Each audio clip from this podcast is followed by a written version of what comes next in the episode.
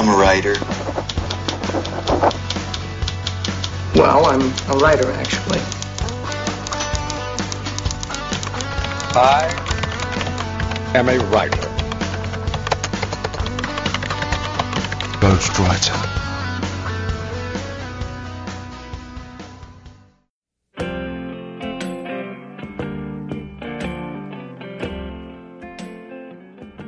Saudações literárias, queridos ouvintes. Eu sou Ricardo Erdi e esse é o podcast Ghostwriter. No episódio de hoje, nós vamos falar sobre um livro especificamente. O livro se chama Matéria Escura, de, o, autor é, o autor é Blake Crouch. E eu li esse livro por, por uma recomendação de um amigo meu, Leonardo, que eu acabei convidando ele para a gente vir aqui conversar. Então, está aqui hoje com vocês pela primeira vez, nosso meu grande amigo Leonardo Cruz. Seja bem-vindo, Léo. Opa, boa noite, pessoal. É um prazer estar aqui, é a primeira vez que eu participo. Estou até bastante lisonjeado aí, sou amigo do Ricardo de longa data. Vamos ver se eu consigo é, entregar aí um bom papo à altura. É, eu queria até, abrindo aqui, só começar a fazer uma. É, recitar aqui uma frase do Fernando Sabino, que tem muito a ver com, com, com, com o tema. A frase é a seguinte: O diabo desta vida é que entre 100 caminhos temos que escolher apenas um e viver com a nostalgia dos outros 99. Por essa frase, claramente, Fernando Sabino não conhecia Blake Crouch. Então é isso, vamos conversar, vamos desconstruir essa frase toda. Começando bem, é isso que dá ter amigos cultos, tá vendo? Que já começa logo com citação de Fernando Sabino. E por isso ele deixou o nosso próximo convidado aqui em maus lençóis, já tendo que se esforçar para estar à altura da apresentação. O nosso querido aqui, Rafael Botter. O Botter é o nosso ouvinte aqui já de longa data, já se tornou um amigo aí das redes sociais. Para mim, já é, já é da casa aqui, né? Agora vamos ver então como é que o Botter se apresenta aí. Vai lá, Botter, tá contigo. E aí, pessoal, boa noite, tudo bem com vocês? Aqui é o Rafael Botter, do portal Stephen King. E uma frase para embalar o tema do, na matéria escura é que em um universo paralelo eu coloco ketchup na pizza. então começou bem. Ficou à altura, né? Concordo, ficou à altura. Bom. bom, pessoal, eu vou aqui agora lá conversar com o Modena, a gente vai ler os e-mails, daqui a pouco a gente está de volta aí.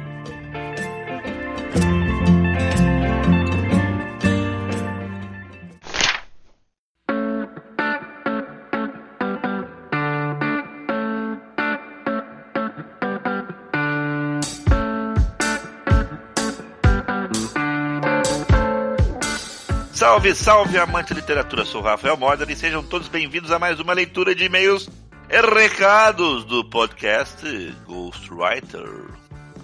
Lá de longe, mas lá de longe, mas lá de longe, mesmo assim, perto de mim, Ricardo de Sem máscara. Claro, essa distância social não há necessidade de ter máscara. é isso aí.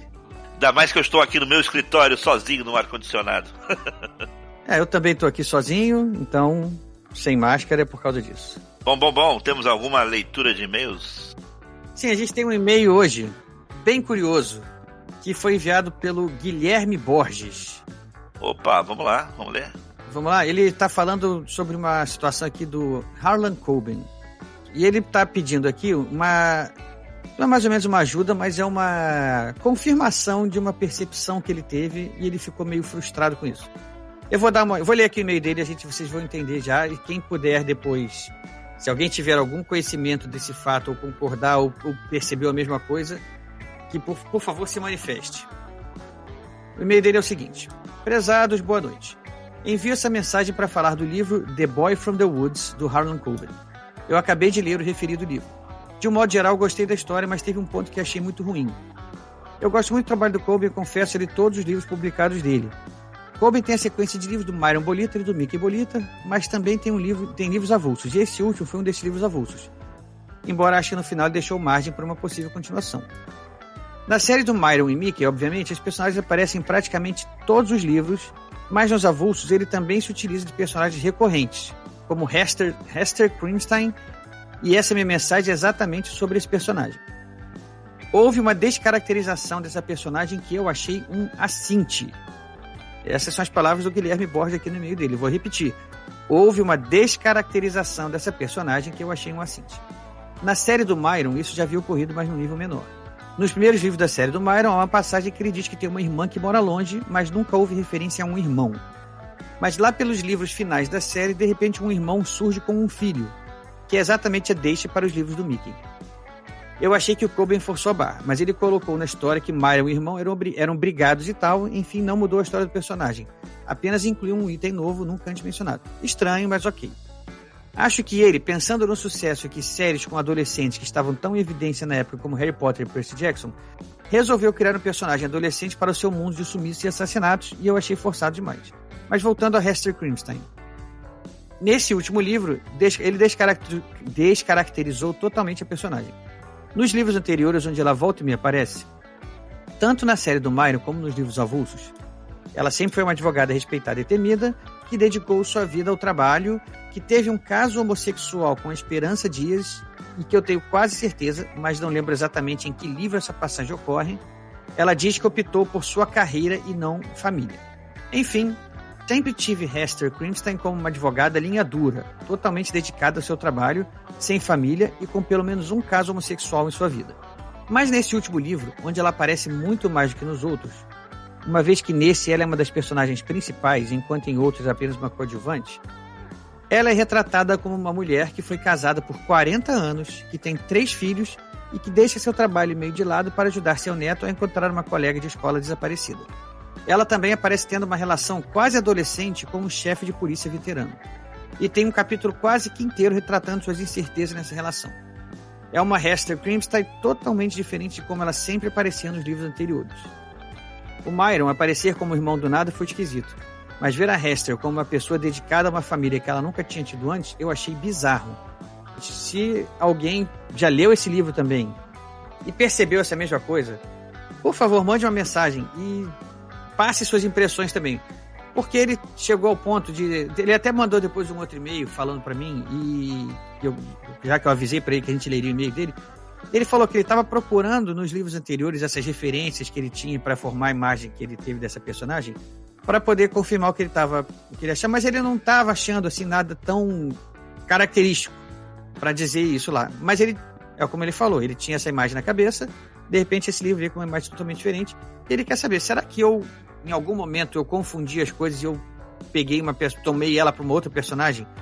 Então, se alguém aí tem alguma impressão sobre a personagem e confere com a dele ou discorda dele, mande suas mensagens, avise pra gente o que ele quer discutir sobre isso aí, porque como ele falou, ele já leu todos os livros do Harlan Coben e esse último aí tomou esse susto aí que ele não entendeu nada.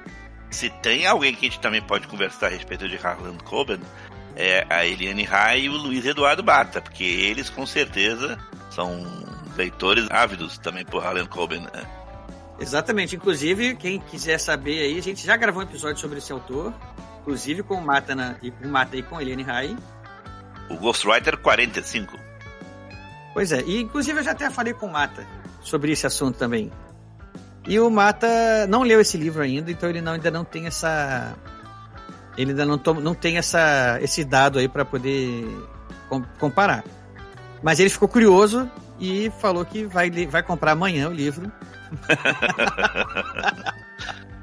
para poder. Isso é muito engraçado. Né? Para poder tirar essa dúvida também.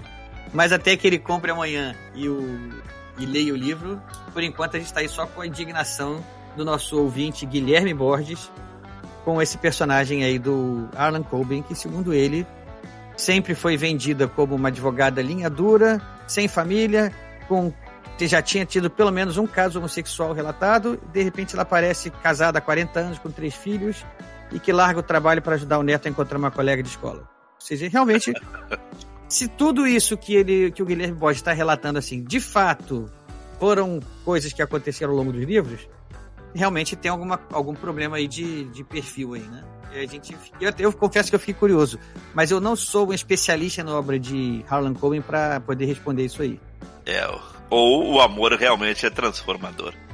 É, enfim. tá ali no nosso e-mail aí do Guilherme Borges. Guilherme, se você já tem algum dado novo sobre essa situação, por favor, também mande e-mail pra gente. E quem mais souber de alguma coisa, então aguardamos aí seus comentários. Bom, e, e aos ouvintes, obviamente, que também tem situações semelhantes ao do Guilherme, dúvidas que leram e tudo mais, que quiserem conversar com a gente sobre isso, manda um e-mail pra gente. A gente vai ouvir, vai ler, vamos examinar, vamos conversar e vamos dissecar um pouquinho sobre cada um desses assuntos. Aliás, eu tenho um aviso para dar aqui também, Modena, antes, antes da gente seguir. Manda, qual é o aviso? O aviso é o seguinte: a maioria dos nossos ouvintes aqui já sabe que a gente tem um canal do Telegram também, né? Sim. E esse canal do Telegram, eu fiquei agora esse, esse mês de janeiro agora aí praticamente sem publicar nada nele lá. Mas eu, eu já, eu já vou eu explicar para os nossos ouvintes aqui o que aconteceu. Todo mundo sabe aqui que eu moro aqui numa- em Massachusetts, né, perto de Boston. E eu tô, tendo, tô me mudando de lugar aqui agora. A gente mora numa cidade aqui, a gente vai ter que se mudar para uma cidade perto, aqui ao lado. Mas, é, e essa mudança foi meio uma coisa meio, meio de surpresa. E, ou seja, esse último mês aqui tem sido uma correria na vida aqui da gente. É documentação para cá, para lá, é checagem de, um- de coisas. Enfim. Mas, assim, assim que eu estiver, estiver na casa lá estabilizado, vai ter um, um, um espacinho lá que eu dediquei lá para para poder gravar, fazer gravações em paz e a gente poder, inclusive, aumentar o escopo fazendo também a nossa página no YouTube, fazendo, de repente, abrindo um perfil até no Instagram também, para a gente poder compartilhar o conteúdo em todos esses canais da internet e a gente aumentar a nossa ocupação de espaços virtuais aí. E novos programas com mais gente da área de literatura, com certeza. Se vocês repararem, foi a primeira vez que a gente tem um programa dedicado a um livro específico, assim. Comentar o livro. Nós já tivemos, na verdade, sobre livros, mas foi com o autor do livro, ou que estava lançando, né? Ou que tava já, já tinha lançado o livro e estávamos conversando sobre o autor desse livro.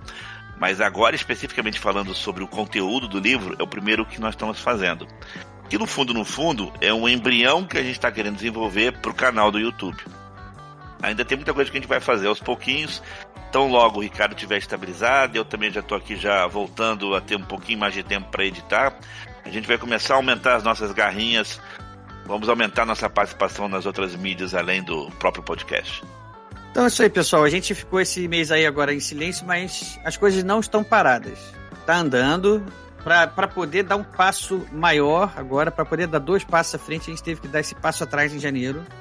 Né? Arrumar algumas coisas, é, preparar é, o caminho aí para poder aumentar nosso alcance nas redes e em breve vocês vão ter essas novidades todas à disposição. A gente vai se estruturar um pouquinho melhor agora a partir de abril e aí tudo vai começar a funcionar com melhor qualidade também. Recados dados, Modena? Recados dados, mas quero terminar, como sempre eu gosto de terminar, os nossos queridos endereços, pelo menos os que nós temos ainda no momento, né?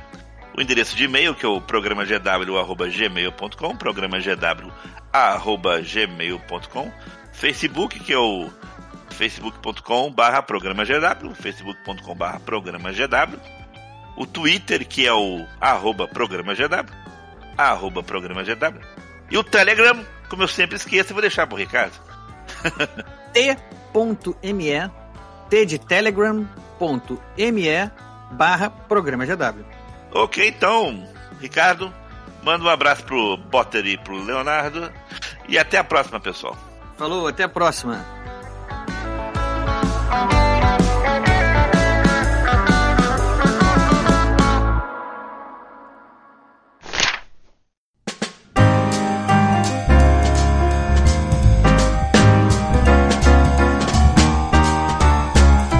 Bom, estamos aqui de volta então para falar desse livro, Blake Crouch, Matéria Escura. Já vou logo avisar para quem está ouvindo que a gente não vai evitar spoilers, entendeu? Então, quem quiser que continue ouvindo daqui para frente, sabendo que vai tomar spoiler na cara. O aviso tá feito. A gente não vai dar durante a conversa ficar tentando rodear para não falar a verdade, não. Não tem jeito de falar sobre um livro sem contar tudo que está acontecendo ali, então estamos entendidos, não é, pessoal? Então vamos lá, quem é que quer começar explicando para o nosso ouvinte como é que é a. Como é que é a história do, do livro? Botter, tá contigo? Você começa fazendo uma, um rápido resumo aí. Pô, demorou, pode, pode ir. Aliás, antes de você começar, deixa eu só ler a sinopse aqui do livro mesmo. Porque assim, aí eu leio a sinopse, mas você explica com as suas palavras. Tá, é, a sinopse que eu peguei aqui no site aqui da própria da, da, da intrínseca, da, da editora do livro. Você é feliz com a vida que tem? Essas são as últimas palavras que Jason Dessen ouve antes de acordar num laboratório preso a uma maca. Raptado por um homem mascarado, Jason é levado para uma usina abandonada e deixado inconsciente. Quando acorda, um estranho sorri para ele dizendo: Bem-vindo de volta, amigo. Neste novo mundo, Jason leva outra vida. Sua esposa não é sua esposa, seu filho nunca nasceu, e em vez de professor numa universidade mediana, ele é um gênio da física quântica que conseguiu um feito inimaginável. Algo impossível. Será que é este seu mundo e o outro é apenas um sonho? E se esta não for a vida que ele sempre levou, como voltar para sua família e tudo que ele conhece por realidade? Com ritmo veloz e muita ação, Matéria Escura nos leva a um universo muito maior do que imaginamos, ao mesmo tempo que comove ao colocar em primeiro plano o amor pela família. Marcante e intimista, seus múltiplos cenários compõem uma história que aborda questões profundamente humanas como identidade, o peso das escolhas e até onde vamos para recuperar a vida que sonhamos. Essa é a sinopse do site oficial da editora. Mas eu queria ouvir, da, eu queria ouvir de vocês como vocês explicariam esse livro para algum amigo de vocês, para vocês recomendarem o livro. Começa por você, Botter. É, eu, eu apresentaria ele como um.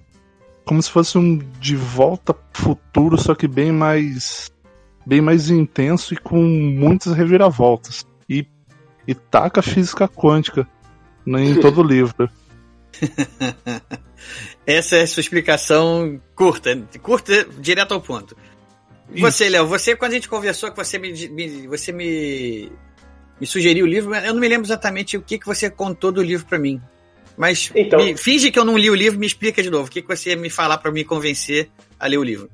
Eu lembro, eu lembro que, que eu conversei com. Eu lembro exatamente qual foi o gatilho para é, para você gostar do livro. Porque, enfim, é, eu sei que você é um cara que lê muito, é, e aí, colocar um livro na tua lista é um negócio impossível. Então, eu, eu Isso é um problema. pois é. E colocar, não, dá até para colocar um livro na tua lista, mas a tua lista é tão grande que pode ser aquele livro que vai ficar esquecido no tempo. É, então, eu leio, obviamente, muito menos que você.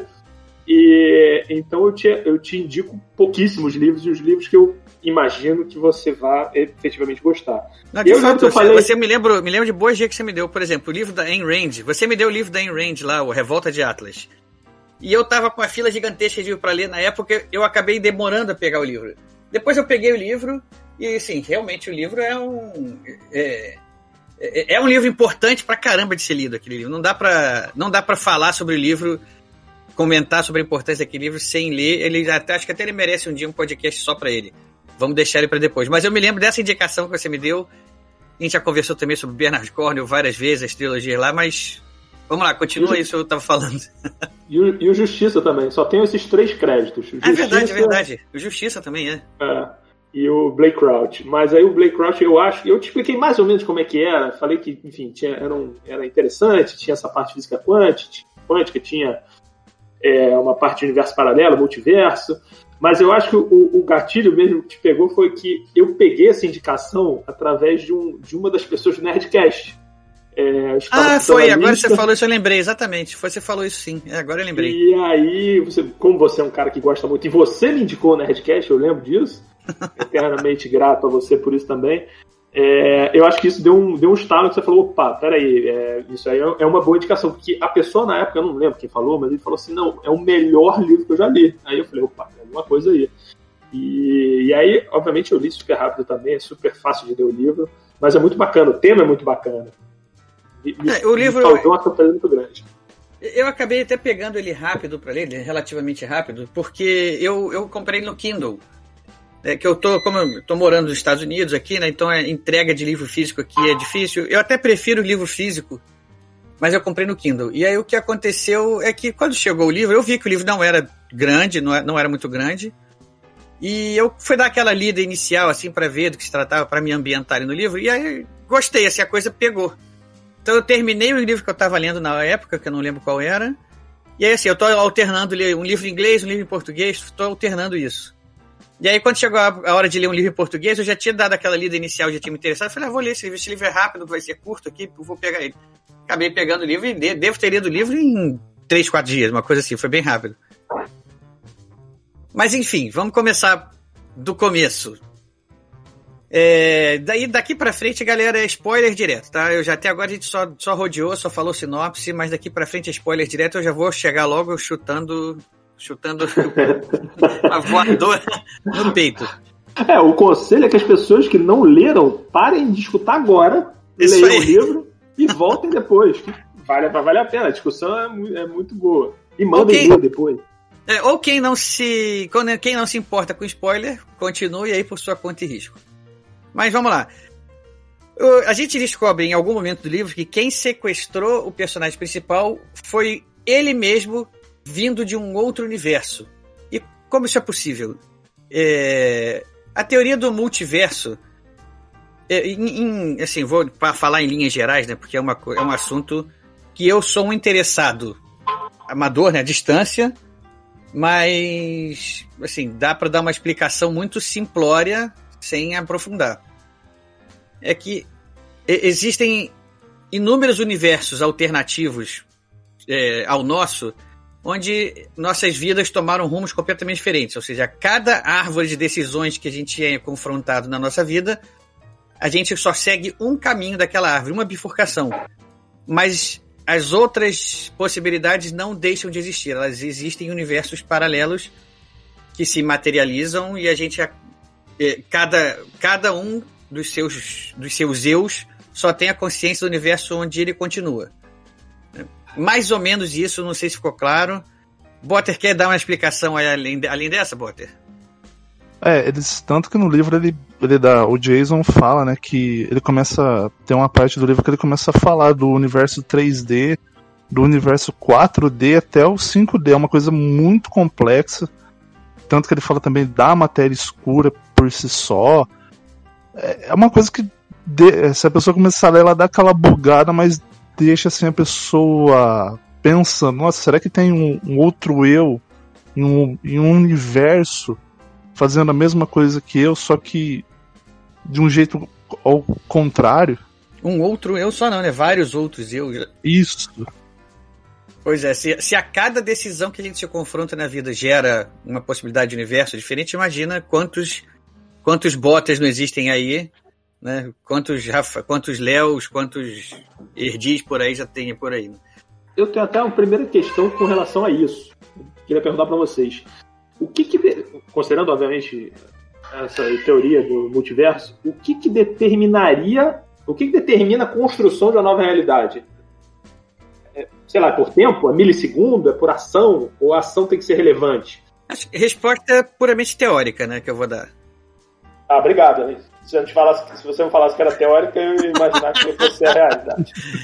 Não, eu, eu- podia falar que é empírico, que eu já sei, mas aí vocês não iam acreditar em mim, então deixa eu falar que é só teórica. A gente tá falando com o Erd de um outro universo agora. É, é o Erdi que sequestrou ele, já eu tenho o Erdi preso aí no porão dele, na onde ele tá morando.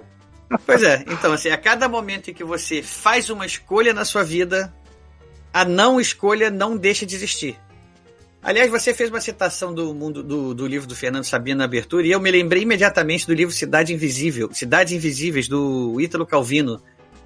E ele tem um trecho, aliás, eu sempre cito esse livro do Ítalo Calvino como o livro que mais me que mais me influenciou na vida. O livro, assim, acho que foi o primeiro livro que eu li, assim, que que eu fiquei chapado quando eu li, fiquei assim, cara, isso é legal, eu, eu gosto de ler, entendeu?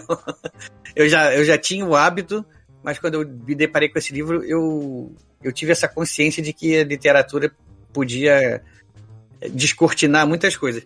E eu, eu anotei um trecho, eu não sei se eu vou achar ele aqui, vou até procurar, eu anotei um trecho que mais me marcou nisso. É o quando ele, o, o Italo Calvino nesse livro Cidades Invisíveis ele conta a história de Marco Polo que é um emissário do Kublai Khan é um, como se fosse um diplomata que visita as várias cidades do Império do, do Kublai Khan e volta para dar relatórios daquelas cidades.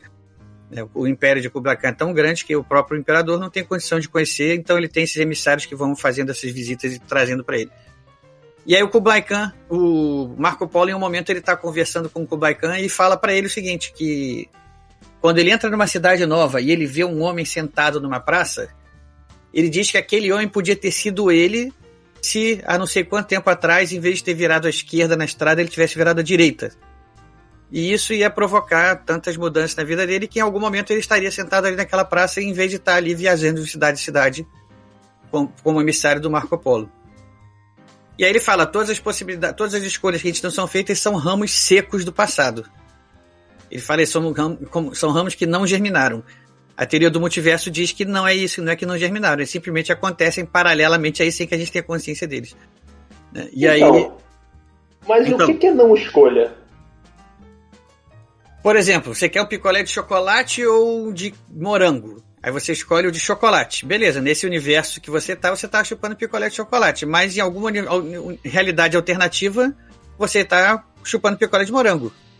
E aí você continua com essas duas realidades paralelas. Até que você é confrontado com a próxima decisão. De o que, que você vai fazer? Eu vou sair da sorveteria pela porta da esquerda ou vou sair pela porta direita? E aí começa a, árvore de, de possibilidades cada vez maior, sendo que é como se em cada uma delas você tivesse tomado uma decisão diferente.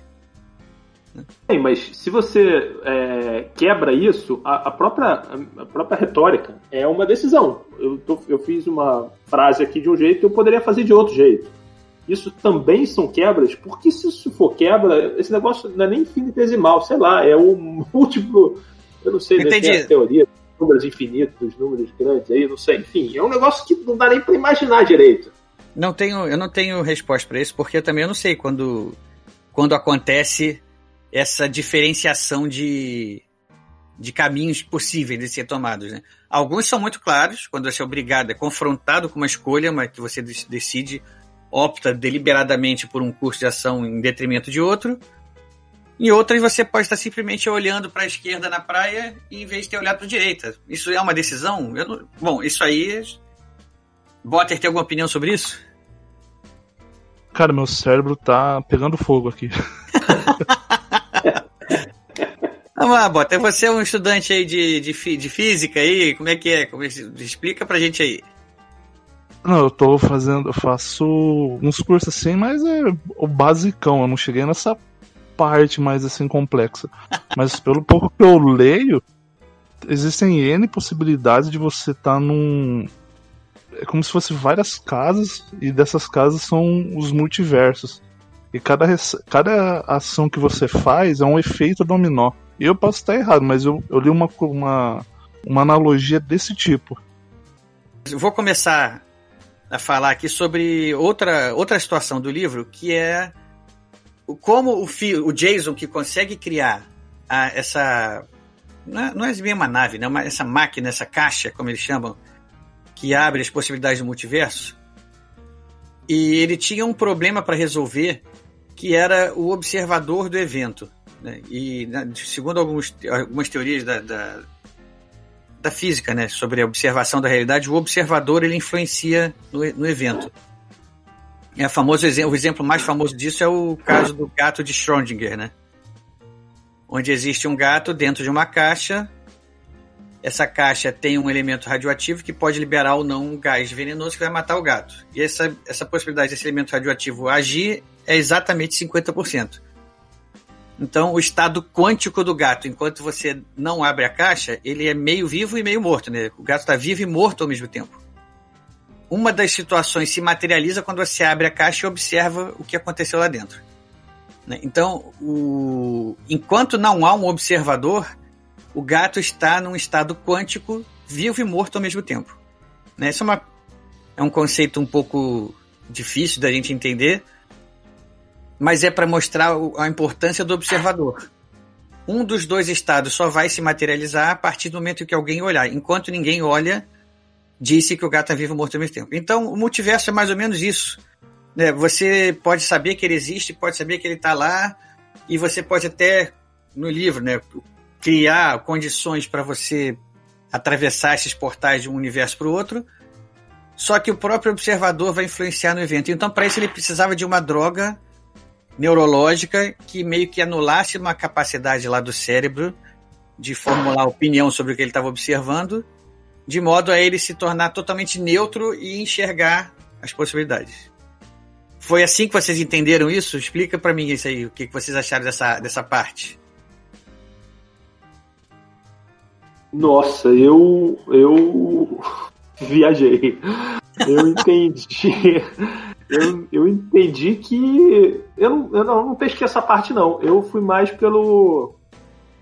Talvez quando eu li essa parte eu tava pensando ainda nos milhões, nos milhões de, de Jasons. Mas é, eu pensei mais num, num, num experimento, enfim, uma tecnologia. Foi uma droga, obviamente, mas é, eu pensei mais. Não sei, não, não sei, não sei mesmo. Ia construir alguma coisa, mas não. Parei no meio do caminho. Não, não fiz nenhuma construção nisso. Eu pensei numa coisa mais, sei lá, mais máquina do tempo mesmo. É, de. Sei lá, alguma É. coisa. O Bot- Botter falou lembra- do, do De Volta ao Futuro. Acho que eu, eu fui mais, talvez, um pouco mais nessa linha, assim. Você se lembra que ele tinha um amigo que no primeiro universo onde a gente conhece ele, é, é um professor lá, não, não me lembro exatamente, ele é um psiquiatra, um professor. Ryan. Ryan. Pois é.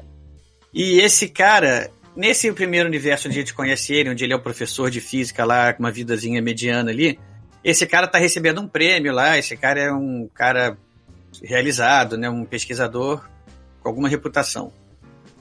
Depois, quando a gente passa para o outro universo, quando ele passa para o universo onde ele é o físico brilhante que, que conseguiu criar essa máquina, é, esse amigo dele é, participou do projeto criando essa droga que ia é, que anular um pedaço do cérebro dele lá no momento em que ele entrasse na caixa e assim ele pudesse ele pudesse entender o universo ali fora. Dentro da caixa, o que, que ele via dentro da caixa? Ele via um corredor infinito com infinitas portas. A cada uma daquelas portas daria acesso a um universo onde uma outra vida dele, né, um outro universo estava ocorrendo. Ao longo do livro, ele vai descobrir que a cada porta que ele abre, o estado de ânimo dele, ou, ou os pensamentos dele influenciam no que ele vai encontrar do outro lado. Então, se ele está apavorado, com medo de uma coisa apocalíptica, a vida está acabando, não sei o que lá, quando ele abre ali, ele encontra um mundo apocalíptico mesmo, uma coisa horrível, uma situação limite, né? Ou se ele quer, não, quer um mundo perfeitinho, etc e tal, ele, ele cai num, pode cair num universo onde tudo seja tão perfeito que ele acha até monótono. É, enfim. Eu tenho uma pergunta para vocês. O que, primeiro, assim, o Botter, Botter, o que, que você achou Oi. dessa parte, dessa explicação? Eu, assim, quando eu comecei a ler, eu pensei, eu pensei, eu segui uma teoria, eu achei assim que ele deve ter no meio do caminho entrado com entrado em conflito com outro Jason com é, como eu posso expressar? É como se fosse no De Volta para o Futuro, ele se vê e dá aquele aquela pane, sabe? Acho que é mais ou menos isso. Porque eu sei que meu cérebro fritou até. Que acontece para mim ali é o seguinte: esse esse esse amigo dele, psiquiatra, né, não sei, vou, vou chamar ele de psiquiatra daqui para frente, que cria essa droga lá para para ajustar o cérebro dele para esse modo de anular o observador. Aí eu ia perguntar uma coisa: se ele botasse uma venda nos olhos, daria no mesmo? Porque o que importa é se o observador está influenciando no evento e o próprio estado de ânimo dele, o próprio estado de espírito na hora que ele abre uma porta, influencia no universo que ele vai encontrar. Para ele ser totalmente neutro ali e continuar encontrando um corredor, não bastava ele simplesmente botar uma venda nos olhos e sair tateando pelo corredor, ou seja, ele dá a entender que quando eles estavam construindo o projeto, o projeto es- es- esbarrou nessa nesse nesse conceito do observador influenciado no fenômeno e ficaram anos para resolver isso até que esse amigo dele conseguiu criar essa droga que, eh, que fizesse esse efeito no cérebro deles. E a pergunta, não bastava uma venda? O que, que vocês acham disso? É uma pergunta minha sem resposta até agora. Não, eu acho que sim. Eu acho que eu acho que pro livro ficar mais interessante, eles fizeram visualmente daquela forma, mas trazendo um pouco para para talvez para a nossa realidade, né, para a realidade agora. Isso é um negócio muito interessante, assim, que foge um pouco do tema, mas mas tem a ver, vai. É, não sei se você- você já estudou, conversou, conhece alguém que já tomou aquele chá de ayahuasca? Não, É. nunca falei com ninguém. Só você já tomou, né? Não, não, eu não tomei. É, mas eu me interesso muito pelo tema. E, enfim, já vi algumas, algumas palestras, algumas explicações, alguns, alguns, algumas leituras, fiz algumas leituras a respeito.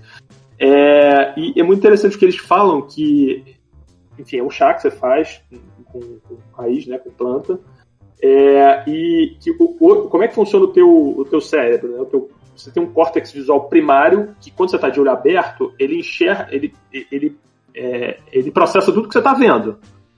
Então, é, se você sem a planta, você está de olho aberto, você vê uma cadeira é, e teu, teu cérebro manda estímulo dizendo assim, você está vendo uma cadeira. Quando você fecha o olho, esse, essa parte do cérebro ela vai a zero, você não está vendo nada. Quando você imagina uma cadeira, ele sobe um pouquinho, assim. Se você imaginar uma cadeira, um pouco mais de detalhe, uma cadeira amarela, ele sobe um tiquinho de nada também. E aí o interessante dessa planta que dizem, fizeram estudos é, em cima disso, é quando as pessoas que tomam, é, quando elas elas estão olhando para uma cadeira e tá, o, teu estímulo, né, a corta visual, visual primário está vendo lá a cadeira, está no máximo. Quando você fecha o olho, você não tem uma queda desse. O teu cérebro não, não, não diminui para zero, como era sem a planta. É como se você tivesse como se você tivesse enxergando de olhos fechados. Isso é um negócio real aqui. Então eu acho que vai muito assim. Eu fugi um pouco do tema para falar mais sobre isso, mas é, tem total relação disso que você falou. Dependendo do tipo de droga, do tipo de estímulo que você vai dar para o seu cérebro, você pode tranquilamente, você poderia, né, tranquilamente é, enxergar de olhos fechados. É, isso que foi uma coisa que eu fiquei na dúvida, porque já que a coisa demorou a concluir, a pesquisa dele demorou a concluir o projeto por causa dessa droga, né, foi a última etapa que foi o grande é, achado quando eles conseguiram essa droga. Eu imaginei o seguinte, pô, bastava botar uma venda nos olhos dele, ele entrava na caixa e ele saía lá dentro tateando até encontrar uma porta e abrir aquela porta. Eu imaginei isso, ou seja, eu vou ficar sem essa resposta, eu acho, porque é, é uma teoria que acho que deve ter sido até. Não, não sei nem se existe realmente alguma teoria relacionada ao multiverso que fale sobre isso, ou se isso simplesmente foi uma, uma justificativa encontrada pelo autor do livro para criar uma, um suspense maior, não sei. Aí você quer simplificar o livro. Você, no Senhor dos Anéis, você resumiria o Senhor dos Anéis em 10 páginas. Você ia pegar o Frodo lá, mandar o, o, o, mago lá, botar ele num dragão voando e jogar o um negócio lá no, no, no, vulcão e pronto, acabou. Não ia ter mais nada. Não ia ter guerra, não ia não. ter três livros, não ia ter nada. Não, sabe o que, que eu ia pedir? Já que. Por que, se no, o Frodo e o Sam, quando chega lá, joga o anel lá, e o, o, vulcão começa a explodir, e eles ficam em cima de uma pedra lá, perdidos com a lava subindo em volta, e eles vão morrer ali. E aí as águias vão lá e salvam eles. Ora, por que, que as águias já não levaram eles como no começo? Poupar três livros e duas mil páginas, sei lá. Pois é. Águias levem o Frodo e o Sam lá, eles vão entrar lá, eles vão jogar o anel lá dentro, vocês ficam esperando ali na porta, né? Uber, né? E depois. Uber, Uber Eagle. Uber Eagle, espera ali, traz ele de volta, pronto, acabou, não tem guerra com o orc, não tem nada. Exatamente. Tava faltando você lá. Mas aí a gente ia, ia ser poupado de toda a saga do Senhor dos Anéis. é melhor ela existir do que ela não existir, né? Porque deve ter universo que ela não existe. Imagine que universo deve triste. Ter um universo, exatamente, deve ter um universo que o Senhor dos Anéis é a águia que vai lá e pronto, e acabou o livro. E o livro é um fracasso.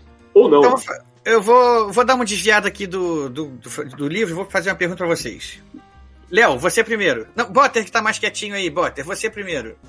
Pode falar. É, você, você foi sequestrado e você de repente acordou num mundo onde você era o físico brilhante que conseguiu aquela, que construiu aquela caixa lá.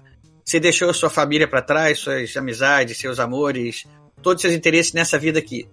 E aí, o que é que você faz? Você continua aquela vida? Você vai encontrar, você vai projetar na sua cabeça um universo mais perfeitinho? Você vai querer voltar para esse? O que, que você vai fazer? Nossa, é uma pergunta bem cabulosa, mas eu. Cara, eu acho que eu ficaria sendo um físico brilhante. Eu deixaria o passado. Porque no passado eu vou ter conta para pagar, eu vou estar tá ferrado da vida. Então, já que eu tô num universo que eu tô bem de vida, segue o barco. segue o barco. E você, Léo, o que, que você ia escolher? O que, que você ia escolher? Ah, não sei, eu acho que eu vou, eu vou no, na ponta contrária aí do Potter. É, eu não sei, eu acho que acho que você carrega muita coisa do, do carrega muita coisa do passado, assim. Eu senti falta do, dos amigos, do jeito que eles eram, do, família, enfim, filho e tudo mais. Eu acho que isso é, acho que isso ia dar uma, uma, uma chacoalhada um pouquinho maior. E, obviamente, ia, ia lutar para achar. Só que diferente do Jason lá, eu acho que eu não ia até o final, não, tá? Com as cápsulas. Eu não ia apostar no final, não, porque eu ia julgar que ia ser impossível, sei lá, não sei quantas cápsulas, eu não lembro quantas cápsulas ele tinha, 20, não sei. É, 40 é, no início, acho que dividido com a. 20, né? Com a, como é que era o nome da mesmo da menina? Amanda? Amanda, Amanda. Amanda, ele dividindo com ela, tinha 20 para cada uma, né? E, enfim. É, é. Eu, eu, quando a gente conversou, a gente até falou sobre isso, né, Leo? E eu falei Exatamente. o seguinte. E acharam mais ou menos. Tem uma constante nesse universo aqui que me faria querer voltar desesperadamente para ele, que é minha filha. Né? Eu, posso, eu posso ampliar, não só a filha, família, de um modo geral. Ah, você vai ter família no universo novo que você foi. Se essa família inclui a minha filha, tudo bem, eu posso, eu posso considerar continuar lá, mas é, eu falo isso na condição de pai, né? Quem é pai, o Léo também é pai, né? O Botter só não assumiu ainda que é, mas já deve ter alguns espalhados por aí, né, Botter? Não, é, o que eu saiba, não. no universo paralelo eu acho que tenho. pois é, mas enquanto gente, depois que a gente tem essa consciência, acho que é uma coisa que não dá pra gente abrir mão. Então eu certamente eu, eu tentaria encontrar minha filha. Agora, eu, eu também sou da, da, dessa. Da, da, da política do Léo ali pelo seguinte: tem um número limitado de vezes que ele consegue entrar na caixa para buscar o universo original dele né, e voltar para a família dele, para a esposa dele que ele ama. Aliás, o livro nem coloca a, o grande âncora dele para voltar para o mundo original, não coloca como filho, não, coloca como a esposa dele. Ele é ele está fazendo toda essa, essa busca dele para voltar para o universo muito mais Isso. focado em, em reencontrar a esposa do que em reencontrar o filho. Eu... É, ele quase não fala do filho, né? É estranho isso, né? Eu é, pois é. Eu, como na condição de pai, é, por mais que eu ame minha esposa, eu gosto da minha família, eu acho que é, o, o, grande o, o, grande ponto aí que não ia se discutir é se voltar para a filha mesmo, né? Mas enfim, como eu estava dizendo, sabendo que eu tenho um número limitado de chances de, de voltar para esse universo, eu também não ia até a última não, porque as primeiras as primeiras experiências que ele teve, as primeiras portas que ele abriu, não foram absolutamente, não foram nada agradáveis, né? Foram experiências de horror puro ali, né? E teve aquele universo onde tudo era cinza, tava tudo queimando, não tinha mais nenhuma pessoa viva, as pessoas que ele, que ele encontrava, eh, acho que só encontrou cadáver, uma coisa assim, né? Depois tem aquele outro universo onde tem uma pandemia violentíssima acontecendo e ele consegue até encontrar a mulher e a mulher tá morrendo, o filho tá apodrecendo no quarto do lado, a mulher tá morrendo, não tem mais não tem mais salvação, ou seja, um cenário de horror completo. Imagina o custo emocional que é de você entrar num universo onde você vê sua família se desintegrando daquele jeito ali, você não pode fazer nada.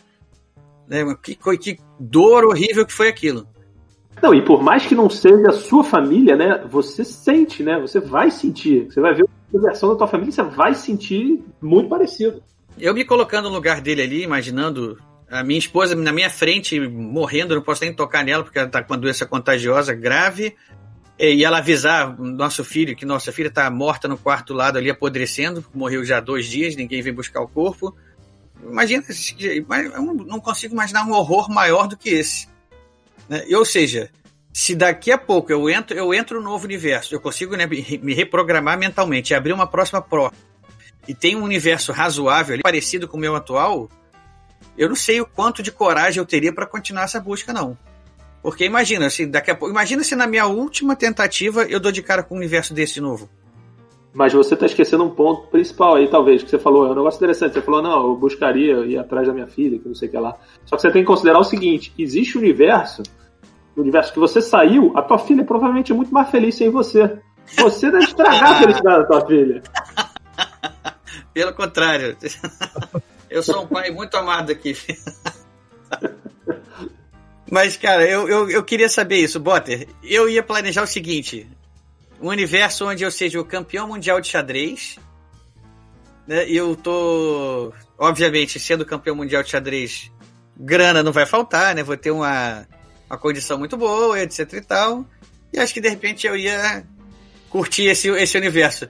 Você não ia ter, tá, ficar tentado a programar um universo novo, onde tudo é perfeitinho para você, não, Walter? Nossa, eu queria. Ah, É, nossa, pô. acertei sozinho na Mega Sena da virada, sou campeão mundial de xadrez, as mulheres me consideram um símbolo sexual. Nossa, ou, ou é um sonho, ou eu tô muito chapado. Mas seria interessante. Meu, só o fato de ter jogar uma final com o Carl, Se- com, eu ia falar com o Carl Sagan, o Magnus Carlsen, nossa. Que eu Pois é, já pensou? vencer ele E ganhar. e ganhar. Ganhar. Ganhar. Jogar lá, chega, ganhar o torneio dos candidatos, ir pra final, pra, pra disputa do título com o Magnus Carlsen, vencer o Magnus Carlsen, ser aclamado como O herói. primeiro campeão de xadrez, mundial, primeiro campeão mundial de xadrez brasileiro, um herói, é, multidões te esperando no Brasil, mulheres namoradas enlouquecidas. São clubes. Pois é, não- não- eu fiquei, depois que eu li o livro, eu fiquei de, de noite pensando, deitado lá, fui deitar na cama pra pensar, fiquei imaginando como é que seria o universo que eu construiria pra mim, assim. seria uma tentação, né? Mas ah, vamos lá, aí o Léo tocou no outro ponto que eu queria abordar também aqui. E agora, de novo, um outro spoiler, esse spoiler pesado. Chega uma hora que ele acha o universo, universo original dele. né? E ele encontra ele próprio, né, que é a versão que sequestrou ele lá no início do livro, né, que foi o cara que criou a caixa, assumiu o lugar dele e está vivendo a vida dele. Né? A gente entende o seguinte: esse cara que foi o físico que criou a caixa, ele teve uma vida lá é, dedicada à pesquisa, ele conseguiu tudo. Em algum momento ele falou assim: na verdade eu não consegui tudo, eu queria ter tido uma família que eu fui obrigado a abrir mão em função do meu trabalho, da minha pesquisa. Agora que eu já consegui tudo que eu queria, podia ter conquistado em termos profissionais, eu vou então simplesmente entrar aqui num universo onde eu tenho uma vida bacana, uma vida medianazinha ali, onde eu tenho a família, esposa, filho, e pronto. Agora eu vou curtir essa essa nova vida. né? Então esse cara, esse faz esse cara faz isso. Ele, é- ele tem todo o poder na mão dele, né? Só que para isso ele ferra com a vida dele mesmo daquele outro universo, né? Botando ele lá no universo onde ele tinha criado a caixa. Então ele tá lá criando. Quando a gente, quando ele entra na caixa, a gente, ele diz o seguinte: o- a tal da droga que ele usa faz com que ele entenda que dentro da caixa é um corredor com infinitas portas. E aí a palavra-chave é infinitas. Porra, como que num corredor com infinitas portas ele vai conseguir entre. Ele tem 40 chances que serão as pílulas iniciais dele, que porque ele tem que dividir, então são só 20, né? Em 20 possibilidades, dentre infinitas, ele consegue a que ele quer. Isso não ficou claro para mim, porque não vai me dizer que foi por sorte, não, porque não só não foi sorte, porque quando ele chega nesse universo que é o correto, é o, é o original dele, começa a chegar vários outros Jasons ali. Então ele tá eles e mais, sei lá, mais 50 Jasons ali. Inclusive ele até entra num chat onde tem vários deles mesmo conversando entre si, Uhum. né? Então, assim, o que, qual a explicação que vocês, como- o que, que vocês entenderam disso, essa possibilidade de todos eles terem conseguido voltar para o universo original? Aliás, uma pergunta: cada um daqueles ali não tinha um outro universo original? Ou tudo começou daquele ali e todos aqueles Jasons foram criados a partir do momento em que, é, em que ele foi sequestrado naquele universo? Eu entendi que todos eles foram criados no, no, no corredor. A partir do momento que ele todos aqueles, todos aqueles vieram do corredor. Esse foi meu, a minha leitura. E aí, falando até respondendo, tentando responder a tua pergunta, eu acho que naturalmente você converge para o universo que era o universo que a gente está vendo, porque é, todos eles são cópias do, do Jason que entrou no, no, na caixa. Então eles têm essa. a- eles convergiriam o sentimento para achar a- a- o corredor certo no final. Ou durante né, o percurso. É, tanto, é, tanto que é durante, que porque chega numa hora lá que ele não tem mais pílulas, mas outros Jasons ainda têm pílulas, né? Ou seja, nem todos eles gastaram é, 20 pílulas para chegar no universo original. Alguns gastaram menos, né? Sim, sim, sim. Eu imagino que tenha um. Isso até é um negócio que eu fiquei pensando. No final das contas, a, a, a Daniela e o Charlie, eles, na minha cabeça, tá? Eles ficam com o Jason errado, tá? Eles não ficam com o Jason certo, não. É um Jason mais amoroso, né? Sério? Não, não, pelo seguinte, a Daniela, no, ela numa parte lá no, no, no, no livro, eu não lembro, é, acho que no mais pro final, mas não lembro, enfim, o que, que ela falou efetivamente. Mas ela fala, ah, não, é, eu quero ficar com o Jason que viveu comigo a vida toda, né? É, é, o, o, Jason que viveu com ela a vida toda é o Jason que entrou na caixa e achou ela de volta na primeira, na primeira porta. Esse Jason que passou por, conheceu a Amanda, conheceu por cinco, é, viajou com a Amanda, viu horrores e, e voltou, é um Jason completamente modificado. Tá certo, tudo bem que ele é pintado mais como um herói, como um cara do bem e tudo mais, que ele, que ele o, o ambiente não, não, não transformou ele numa pessoa ruim. Mas na minha cabeça, o, o, o Jason o certinho, vai, é o que. Seria o que, assim, que ficou pouquíssimo tempo no corredor e achou de primeira. Que não é modificado pelo ambiente. Não sei se, enfim, vocês entenderam, vocês compartilham. Eu entendi. O, o, Jason que a gente acompanha desde o início do livro, que no final. Quando entra no chat, ele se chama Jason 9, né? Então vamos chamar é, Jason. Lembro, lembro. Jason 9, é, tá, pode... Jason 9, o Jason original é o Jason 9. Quando ele entra no chat, ele já é o nono a entrar no chat, ou seja, já tem oito Jasons antes dele. E então ele é o nono Jason a entrar ali, ele, ele, o, é, o nome que ele acaba ficando é o Jason 9. E é esse que a gente está acompanhando desde o início.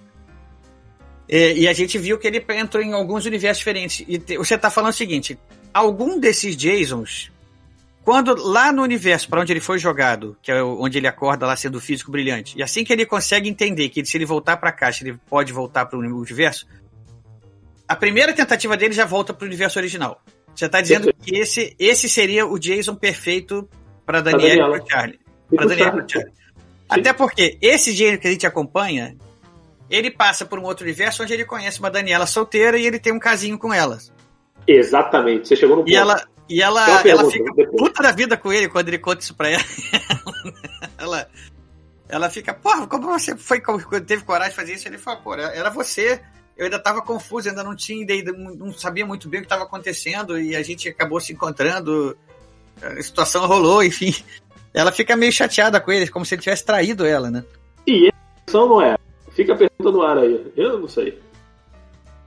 Ah, bom, eu, eu, nesse caso, assim, não sei, eu preferia estar no eu, advogado de defesa ou de acusação. Eu não sei. E você, Bota, você, ele, tá, ele traiu ou não traiu? Nossa, aí vem aquele dilema do, do Machado de Assis: traiu ou não traiu a Capitu? Não, o, o... Eu tenho minha opinião lá. Eu acho que ele não traiu, não, mas. Eu acho que a Capitu não traiu ele, isso, não, né, Bentinho? Eu, eu acho. Mas, mas quem, quem defende a traição tem bons argumentos e não dá para fechar é. os olhos. Vamos no caso aqui do Jason e da Daniela. Quando ele, num outro universo, numa, numa realidade paralela, ele encontra uma Daniela solteira e ele acaba se relacionando com ela, acaba até é, transando com ela lá. É, isso foi uma traição a Daniela do, do universo dele ou não? Eu voto por. Não, não foi traição. É, eu, também, eu também diria que não. É a Daniela, no fundo é a Daniela. É, é, ele é ele também, não é? Então, se ele é ele naquele outro universo, é a Daniela é ela naquele outro não universo. ele tá buscando por ela, tá né? Bom. tá bom que, Léo? O que, que você não, falou? Não, eu tenho, tá bom, tem outra, tem outra pergunta para vocês dois. Essa é um pouquinho mais difícil. Vamos ver o que vocês vão responder. Manda lá. O Jason, o Jason, Jason 9, que é o que a gente. O Jason mata um Jason. Isso, isso é, isso é assassinato ou suicídio? Hum. Não, aí eu acho que é assassinato. Porque ele, ele atirou em outro. Por mais que o outro seja ele, mas, mas é... ele, não, ele não virou arma na própria direção. Ele virou arma na direção de um outro cara que já tinha experiência diferente da dele. Né? Tá bom, tá bom. Concordei, tá bom, tá bom. Bons argumentos. É difícil, né? É difícil isso. Eu acho que é o seguinte, é, é, na hora que ele. Na hora que todos eles começam a se encontrar ali, eu não tinha. Eu, eu, eu comecei a achar assim, pô, mas. Como é como. Assim, que. Furou o livro. Agora ficou um problema aqui, porque, assim, é aquilo que eu falei. Ele tinha 20 tentativas em um universo de infinitas possibilidades e todos conseguem acertar. É isso que era, acho que, é uma, uma, acho uma, uma das grandes perguntas que eu tinha para fazer aqui para você.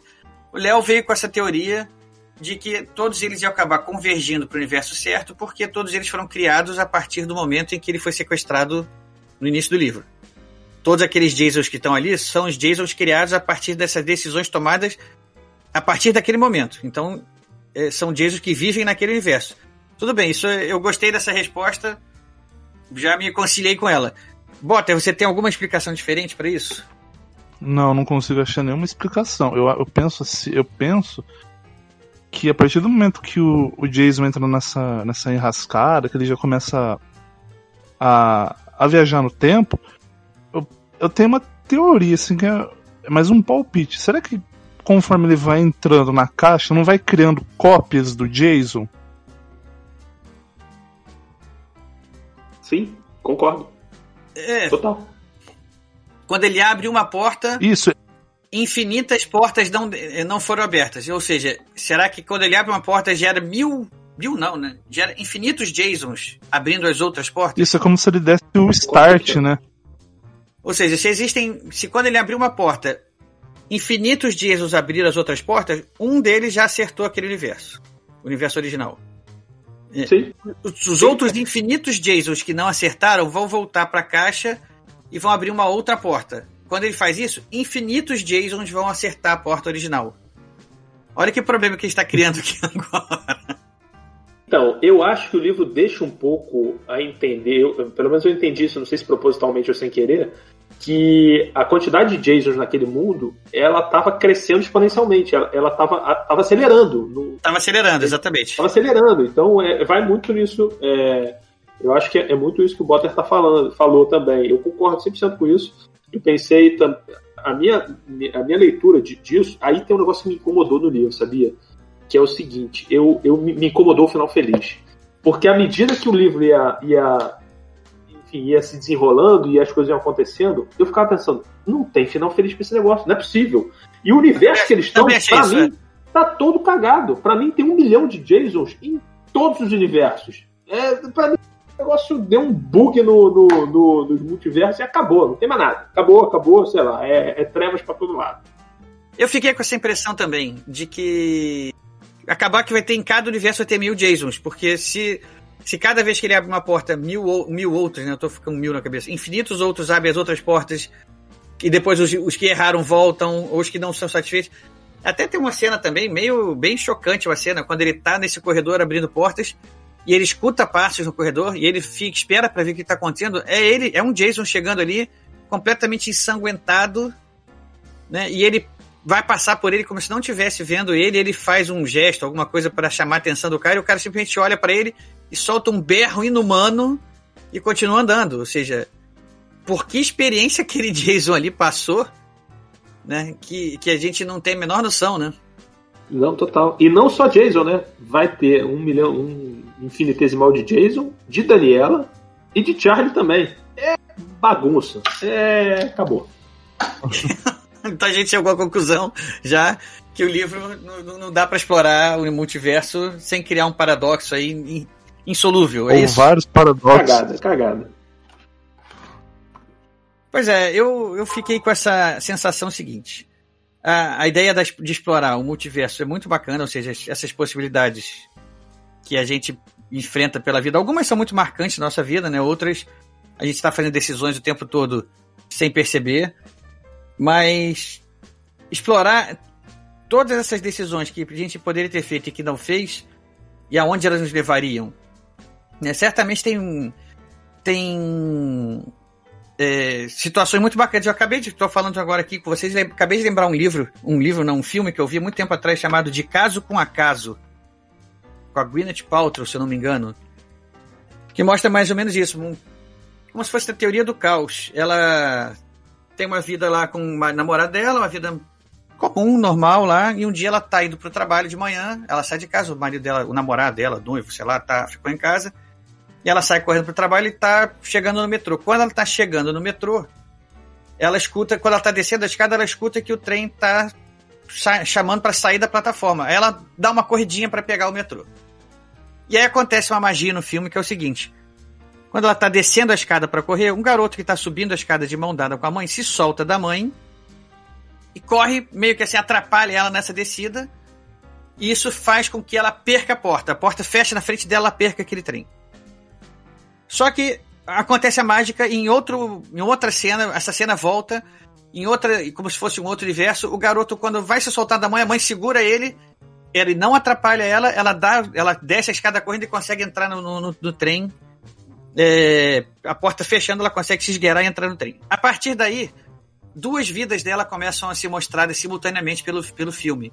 Uma em que ela pegou o trem e foi para o trabalho, e uma que ela foi obrigada a esperar o próximo trem para ir para o trabalho. E a vida dela, em pouco tempo, está radicalmente diferente. Totalmente diferente. É, é, da água para o vinho, a vida dela. É, por causa daquele pequeno evento dela ter, ter sido atrasada na escada ali e ter, pego, ter, ter, ter tido que esperar um trem a mais do que, do que a outra universo onde ela pegou o trem de primeira. Então, assim, eu, quando o livro fala, comecei a perceber que o livro estava explorando isso, eu achei muito bacana essa, essa história. Vamos explorar o que poderia ter sido. Mas assim, eu não consegui deixar de pensar também, e a gente conversando aqui agora, a gente passa a entender até um pouco mais, né, que a gente nem a gente tinha dúvidas que a gente nem sabia. É esse problema de quantos Jasons vão acabar sendo gerados convergindo para o mesmo universo. Isso agora, agora acabou de me complicar a minha, a minha compreensão do livro. Só piorou. Só piorou, né? Vamos lá, eu quero que você me dê uma luz aí, cara. Me ajuda aí a sair desse dilema. Mas eu lembro, só fazendo um parênteses, eu lembro quando eu tava lendo também, eu, eu o primeiro, primeira metade, né, eu, mais romancezinho, que não sei o que lá, eu fiquei muito nessa de, ah, é, o livro fala muito de segundas chances e caminhos não percorridos, né, então eu tava mais focado nisso, de, ah, como seria a vida, que não sei o que lá. Achando muito legal, mas mais nisso. Quando é aquela hora que ele vai lá e abre o computador e começa Diesel 2, Diesel 3, Diesel, ah, Diesel 10, Diesel... quando dá aquele. Aí deu estalo. Eu falei, caceta. Tem... É, é, o que você falou. É o que você acabou de falar, Ricardo. Você falou, cara, tem um, tem um estalo aí de. de... Você fala, é isso que ia acontecer. Ali eu falei, caceta, cagado, cagado, cagado. Vai dar merda. Não, e é o que você falou de você não gostou do final feliz. Eu tava convencido também que não, ter, não teria final feliz que era virtualmente impossível achar o universo original dele, voltar para a vida normal dele, já sabendo de tudo aquilo que, que acontece, de todas aquelas possibilidades. Primeiro, estatisticamente, eu achava que seria inviável ele, ele acertar o universo dele.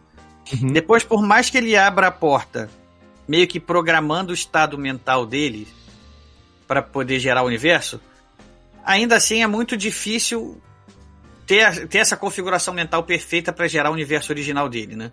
Tanto que ele, em várias ocasiões, ele tenta, ele se aproxima muito do que era o universo dele, mas tem uma diferencinha aqui, outra ali, algumas coisinhas que ele vai percebendo que não é o universo original dele, né? E, é, é, ou seja, eu, eu tava convencido de que, assim, não tem possibilidade de final feliz. Ou, se o final feliz for, ele voltar para a família dele. Agora, talvez ele encontre a felicidade num outro né, num, outro, num outro universo. Né? Como a gente acabou de ver aqui, né, nosso amigo Botter estaria feliz no universo onde ele é o físico mais famoso do mundo, onde ele abriu esse, abriu esse portal aí do inferno. O né, problema já... é que todos os outros botters iam querer estar no mesmo universo. Aí ia ter, sei lá, 200 mil botters lá querendo fazer a mesma coisa. Ia virar uma salada. Uma, uma pergunta que também não ficou respondida para mim e é um problema de ordem prática. No final do livro, e aí, spoiler alert de novo, já estão já cansados de saber que tem spoiler aqui, então não é. Não vou nem precisar avisar mais. É, quando ele consegue entrar na caixa junto com a Daniela e o Charlie. E eles vão abandonar todos aqueles Jasons que convergiram para o universo original, ele vai deixar todo mundo para trás, e eles vão entrar na caixa e procurar um universo para eles. E aí ele diz o seguinte: para que a gente não seja seguido pelos outros Jason, né, já que eles são iguais a mim e vão acabar pensando igual a mim, quem vai escolher para onde a gente vai vai ser o Charlie. Ele vai pensar no universo perfeito para ele e a gente vai abrir a porta. Ele vai abrir a porta e a gente vai sair nesse universo. O que vai tornar impossível que os outros Jasons achem a gente. Beleza, ótimo. Aí eles abriram a porta de um universo que o Charlie que o Charlie materializou na cabeça dele e eles entram naquele universo. Cadê documento deles? Cadê emprego, vida, casa, dinheiro? Como eles vão, vão, vão, vão entrar naquele universo como, como pedintes? É, é, isso para mim não, não tá claro, entendeu? Que eles iam se virar nesse mundo novo. O que, que vocês acham disso? Eu, eu, eu, eu acho que esse ia ser o menor dos problemas dele. Eu acho que a partir do momento que eles pisam no, no universo, os três, vai dar 20 minutos, vão aparecer mais três deles, depois mais três, depois mais três, depois mais três. Vai ser o mesmo exponencial que teve com o Jason, só que agora vai ser um exponencial com três, porque quando eles entraram na caixa e eles escolheram uma primeira porta, já criou-se naquela caixa milhões de outras, outras versões dos três. Cagou tudo, cara. Pra mim é, é, é, é caos. É caos geral. Não tem final feliz ali. Eu acho que ele cortou Loop infinito. Isso, eu ia falar isso. Pois é, isso. Eu acho que pra gente aqui, a gente está levantando essas possibilidades, eu acho que talvez falte pra gente um conhecimento mais teórico de como funcionaria a teoria do multiverso aí. Eu, o, simplesmente o fato de que cada alternativa não escolhida não deixa de ser vivida por algum alguma réplica nossa, ou seja, cada alternativa que a gente tem na vida é vivida por alguém igual a gente, é... isso vai gerar esse problema que a, gente gerou, que a gente criou aqui agora. Mas será que é assim mesmo que a teoria do multiverso funciona?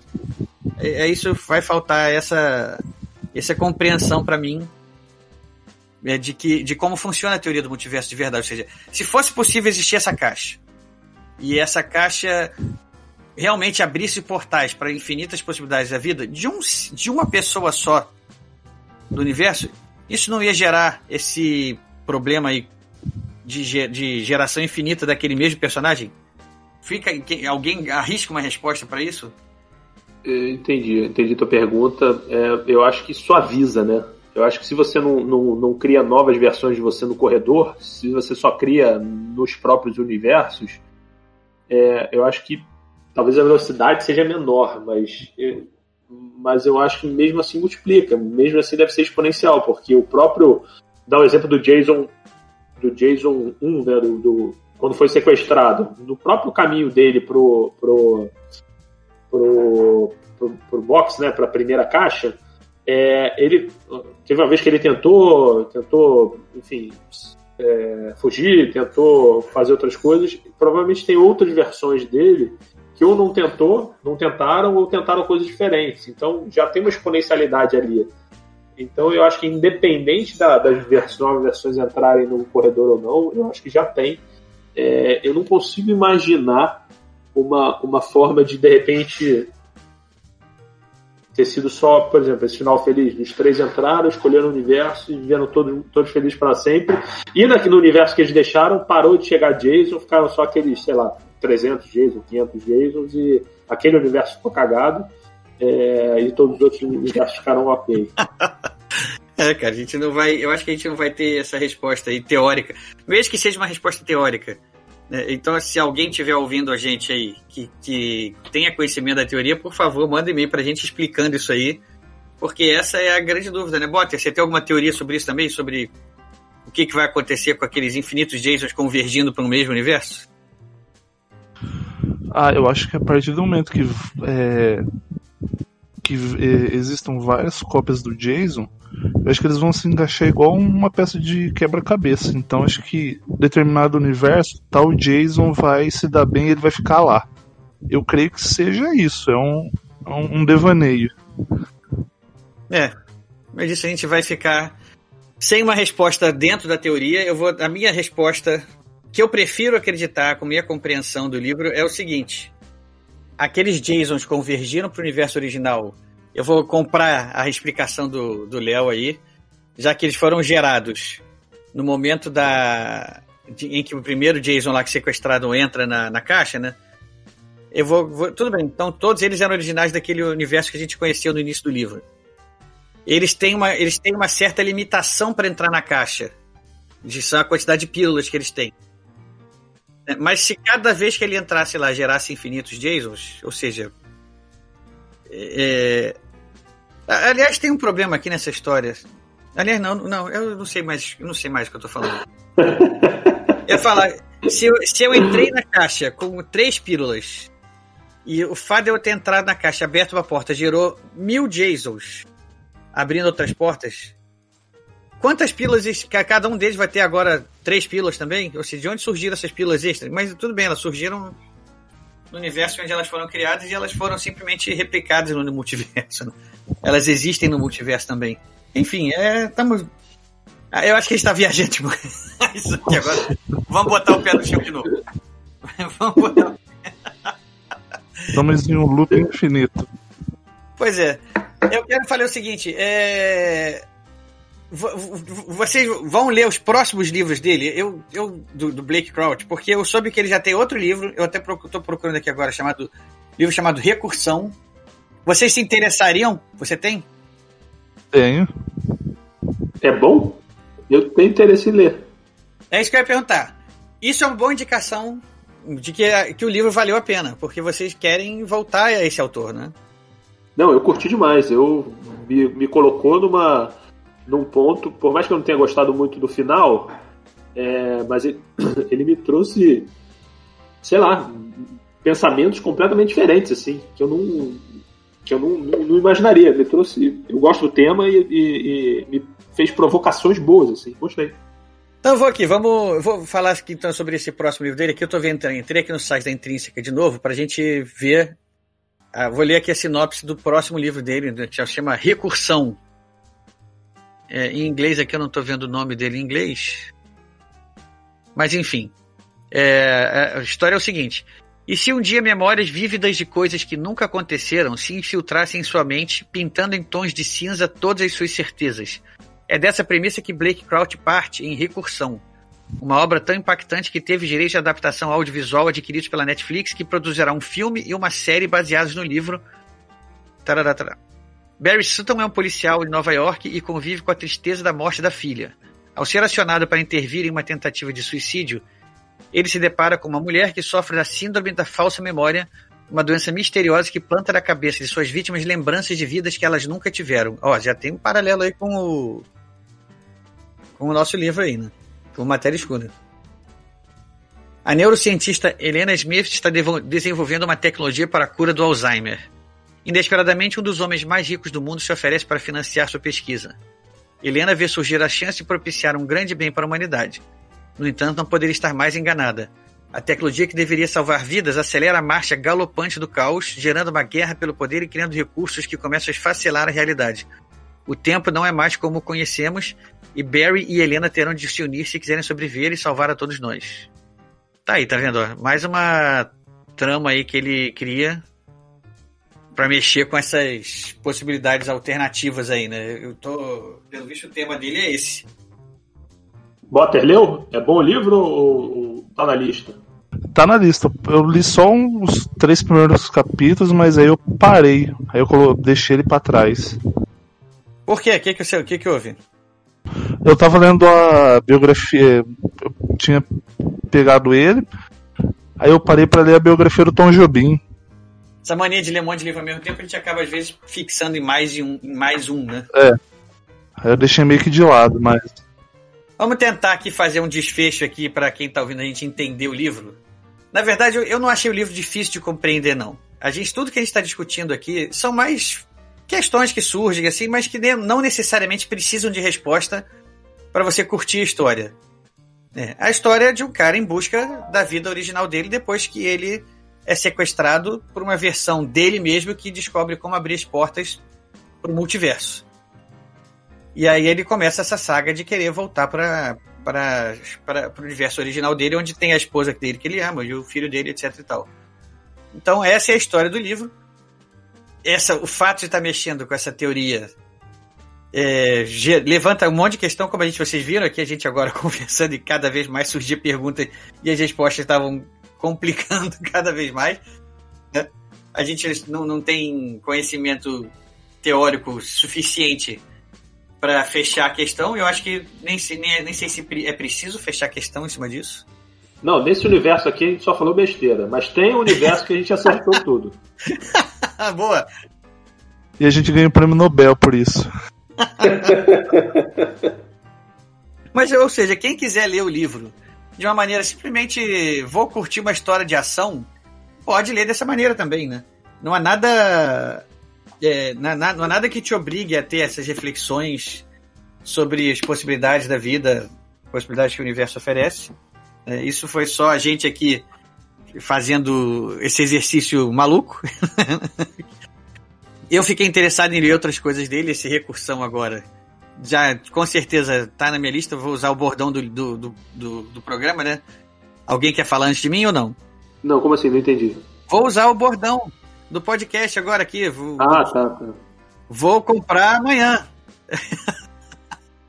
Botter conhece, né, Botter? Opa! Esse é a, foca... a frase chefe. Toda vez que o, que o, o Mata, né? O Mata, que é um dos grandes participantes aqui do programa aqui, é só você falar meia sinopse de um livro para ele, já começa a ter delírio tremens, ele já quer saber que livro é, e já fala, eu vou comprar amanhã. então, assim, eu já li essa sinopse aqui deles, já vi que vai virar filme, série, então, pô, já, já vou comprar amanhã também. É, enfim, vamos pra gente fechar de vez. Léo, Vamos lá, suas impressões finais aí do livro, o que, que você achou, o que, que você recomenda? Considerações finais, tá? Eu, eu gostei do livro, tem uma, uma coisa particular, em particular que eu, que eu gostei muito do livro, que é, é muito assim o conceito de como o ambiente muda as pessoas. E aí você vê diversas versões do Jason e, e as versões são completamente diferentes em termos de, de atitudes morais, de ética, é, tem o Jason que era mais agressivo, tem um que é mais retraído, tem um que é assassino, tem um que passa por cima de, de, dos próprios outros Jasons para conseguir qualquer coisa. E eu, eu, achei interessante também que no começo, é, pelo menos essa foi a percepção que eu tive, o Jason original, né, o Jason 1, sei lá se a gente pode chamar ele assim, ele, ele era uma, uma, ele tinha lá os conceitos dele de ser muito muito entre aspas certinho e eu acho que à medida que vão aparecendo outros Jesus ele meio que vai vestindo uma uma, uma camisa de ah, eu, eu preciso voltar para minha família, eu faço qualquer coisa, inclusive matar os outros, as outras versões de mim. Então isso eu acho que, enfim, a gente tem muito isso, né? O ambiente que a gente vive, é, as pessoas que nos rodeiam. Então isso eu acho é, é um exercício sempre constante assim que que, que a gente faz, enfim, que, que tem que fazer de, de, de, sempre tomar cuidado de, é, de procurar absorver as coisas boas ao redor, né? Não deixar muito as coisas tóxicas entrarem. E eu termino com uma pergunta, que eu vou deixar essa pergunta no ar. É, o que aconteceu com a Amanda? Ah, boa, cara. A gente não falou muito da Amanda, eu achei que, achei que a Amanda merecia. Então, antes de eu passar a palavra pro Botter aí, deixa eu falar uma coisa sobre a Amanda aqui também. A Amanda é uma psicóloga que trabalhava no projeto lá, inicial, né? Ou seja, ela conhecia o Jason original que criou a caixa que abre a porta para o multiverso ao longo da história, ela, ela se associa a esse Jason que apareceu nesse universo, nesse Jason que foi sequestrado e foi jogado para esse universo original, esse universo do, da caixa. E a situação lá não fica muito boa, o pessoal acaba percebendo que ele que voltou ali não é ele original. Ela tem medo que isso faça o pessoal até acabar matando ele. E ela se associa a ele e ela entra na caixa junto com eles, promovem a fuga daquele universo. E ela vira uma parceira de viagem do, do multiverso com ele, né? Ela tá lá viajando com ele. E em algum momento do livro fica insinuado que existe mais entre eles do que simplesmente uma parceria de trabalho. Eles, eles começam a viajar juntos, eles entram, ficam em hotéis juntos, passam a noite juntos. Tem até o momento em que ele está lá, eles acabam, por circunstâncias, lá deitando na cama os dois nus, né, abraçado. Né, e ela e ela deixa bem claro que se ele quiser e além ela, ela, ela topa. E ele, por fidelidade a Daniela, diz que não, que ele, ele tá até tentado, mas ele não. Fidelidade não deixa ele seguir adiante com aquele plano. Logo em seguida, ela deixa um bilhete para ele e ela parte na quest dela, né, na, na, busca dela, a partir daí sozinha. Então a pergunta do Léo é, realmente fica no ar. O que aconteceu com ela, né? Já que o Jason, que a gente acompanhou no início do livro, ele consegue encontrar o universo original dele, o que será que aconteceu com a Amanda? Porque o universo original dela era um universo onde a caixa foi criada e ela saiu de lá fugida. Né? E eles dão a entender que o pessoal envolvido no projeto é um pessoal que que assim, é perigoso. Qualquer, é o fim justifica os meios. Para proteger os segredos daquele projeto, eles matariam sem problema nenhum, né? Então o que aconteceu? Ela vai procurar um universo perfeitinho onde ela se encaixa ali bem? Ou ela vai tentar voltar para o universo original dela? Fica realmente a pergunta no ar. Eu acho que ela vai encontrar o próximo universo que ela chegar lá e, for parecido com o mundo dela, ela vai ficar por ali. Agora, aí eu deixo uma outra pergunta no ar. Quantas Amandas vão aparecer naquele universo?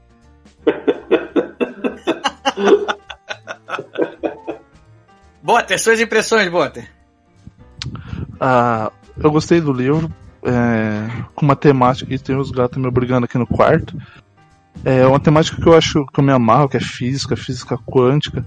Mas é, o autor ele colocou num, uma questão, é, aquela coisa piegas, né? De você fazer a escolha certa e você não ser egoísta, você pensar nas pessoas que você ama. Eu curti pra caramba. Pra mim é nota mil. É, uma coisa aqui, o Léo, deixa eu voltar uma pergunta lá atrás, antes, antes de eu também fazer a minha despedida aqui. Eu vou perguntar aqui pro Léo uma coisa que ele falou lá atrás, eu esqueci, agora eu, eu lembrei só agora, sinto muito, mas eu vou fazer a pergunta. Que ele diz que a Daniela acabou escolhendo o Jason errado. Eu não concordo com isso. Eu também não acho que ela escolheu o Jason certo. Eu acho que não tinha Jason certo para escolher. Se todos aqueles ali foram gerados no momento em que ele foi sequestrado e levado para aquele mundo original lá, da onde ele, onde ele se tornou o físico brilhante e construiu a caixa, todos eles são o mesmo Jason. Então, para ela, essa escolha é indiferente, porque todos eles foram casados com ela durante aqueles anos todos, todos eles são pais do Charlie.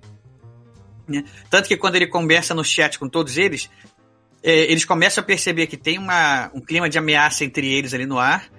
Eles já entenderam que para eles triunfarem né, e conseguirem a mocinha e o filho, né, eles vão precisar enfrentar os outros. E eles chegam a um acordo. Daniela e o Charlie não correm perigo. Ou seja, a gente, se a gente se encontrar, a gente vai se matar. Mas ninguém pode encostar na Daniela e do Charlie. E eles concordam entre eles isso. Ou seja, todos eles têm o mesmo amor pela Daniela, todos eles são pais do Charlie. Então, para Daniela, qualquer um daqueles ali era indiferente. Sim ou não? Não pode ser, cara. Não pode ser.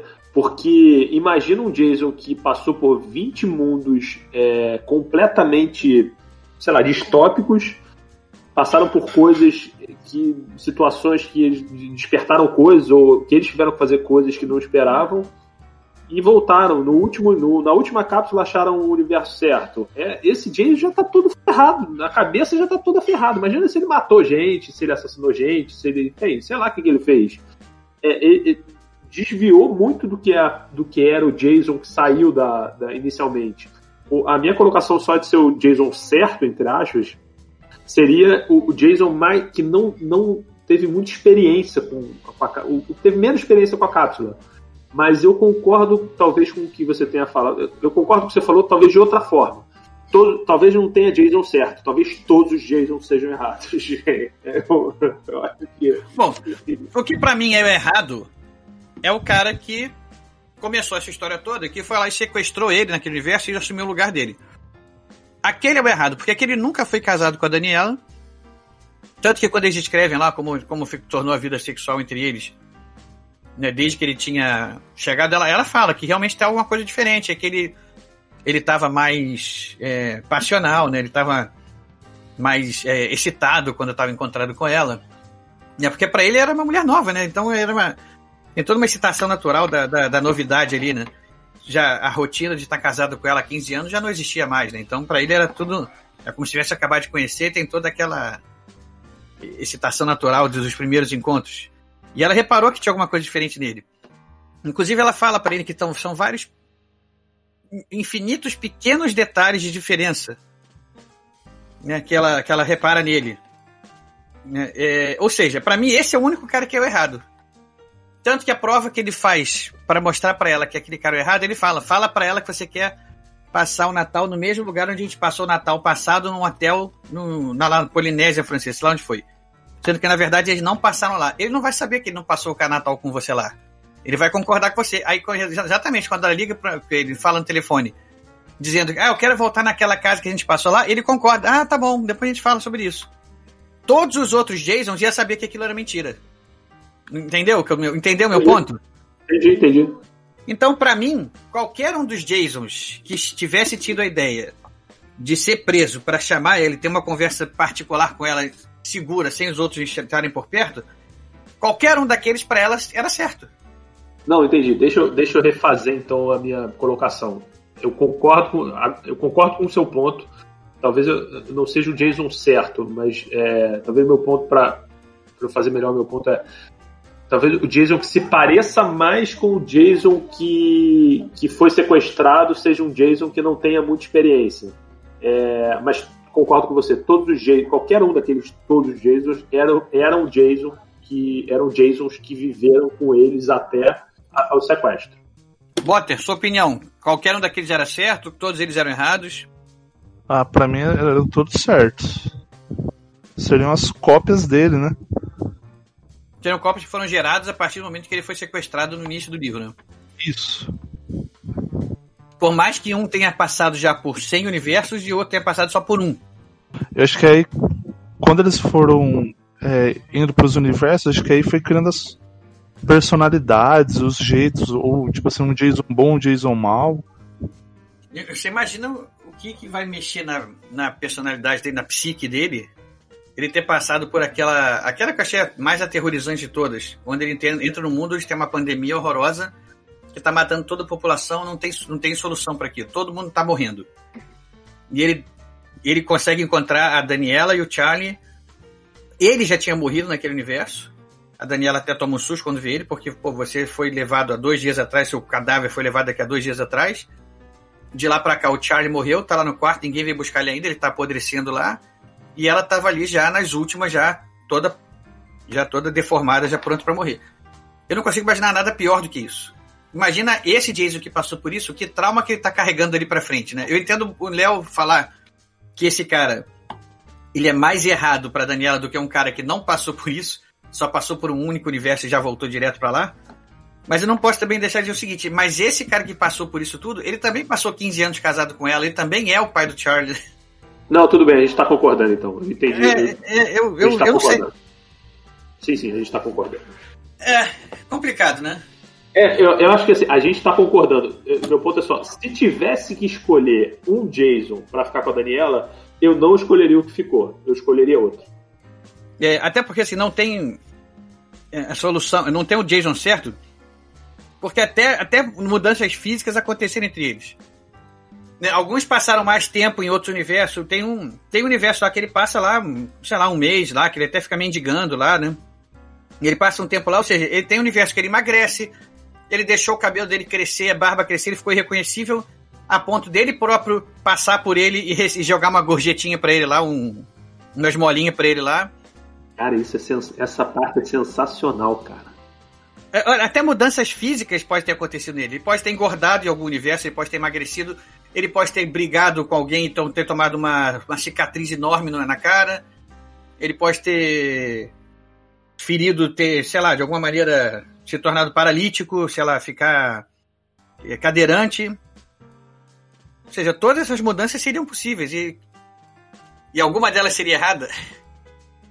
Não, é, enfim, não dá pra dizer certo ou errado nesse caso.